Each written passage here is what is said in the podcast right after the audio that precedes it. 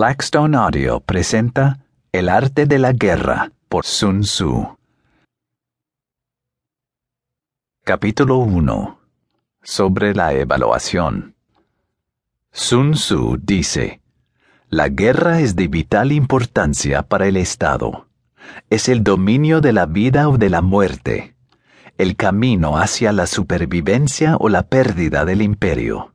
Es forzoso manejarla bien no reflexionar seriamente sobre todo lo que le concierne es dar prueba de una culpable indiferencia en lo que respecta a la conservación o pérdida de lo que nos es más querido. Y ello no debe ocurrir entre nosotros. Hay que valorarla en términos de cinco factores fundamentales y hacer comparaciones entre diversas condiciones de los bandos rivales con vistas a determinar el resultado de la guerra. El primero de estos factores es la doctrina, el segundo, el tiempo, el tercero, el terreno, el cuarto, el mando, y el quinto, la disciplina. La doctrina significa aquello que hace que el pueblo esté en armonía con su gobernante, de modo que le siga donde sea, sin temer por sus vidas ni a correr cualquier peligro. El tiempo significa el yin y el yang, la noche y el día, el frío y el calor, días despejados o lluviosos, y el cambio de las estaciones. El terreno implica las distancias, y hace referencia a donde es fácil o difícil desplazarse, y si es campo abierto o lugares estrechos, y esto influencia las posibilidades de supervivencia. El mando ha de tener como cualidades sabiduría, sinceridad, benevolencia, coraje y disciplina. Por último, la disciplina ha de ser comprendida como la organización del ejército, las graduaciones y rangos entre los oficiales, la regulación de las rutas de suministros y la provisión de material militar al ejército. Estos cinco factores fundamentales han de ser conocidos por cada general. Aquel que los domina vence, aquel que no sale derrotado. Por lo tanto, al trazar los planes, han de compararse los siguientes siete factores, valorando cada uno con el mayor cuidado. ¿Qué dirigente es más sabio y capaz?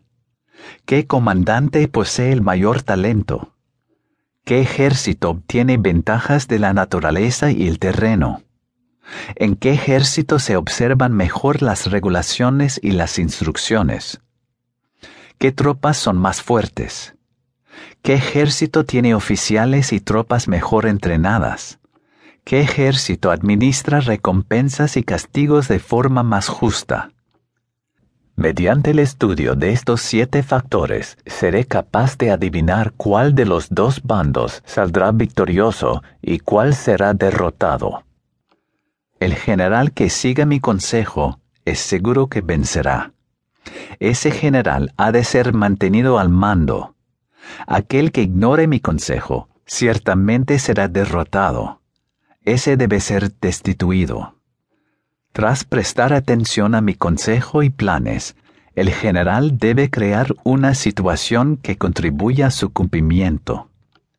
Por situación, quiero decir que debe tomar en consideración la situación del campo y actuar de acuerdo con lo que le es ventajoso.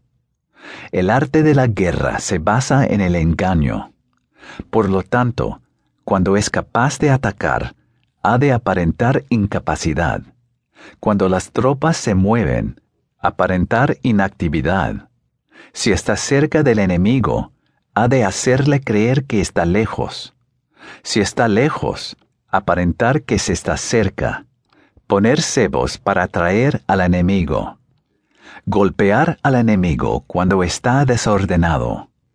Prepararse contra él cuando está seguro en todas partes. Evitarle durante un tiempo cuando es más fuerte.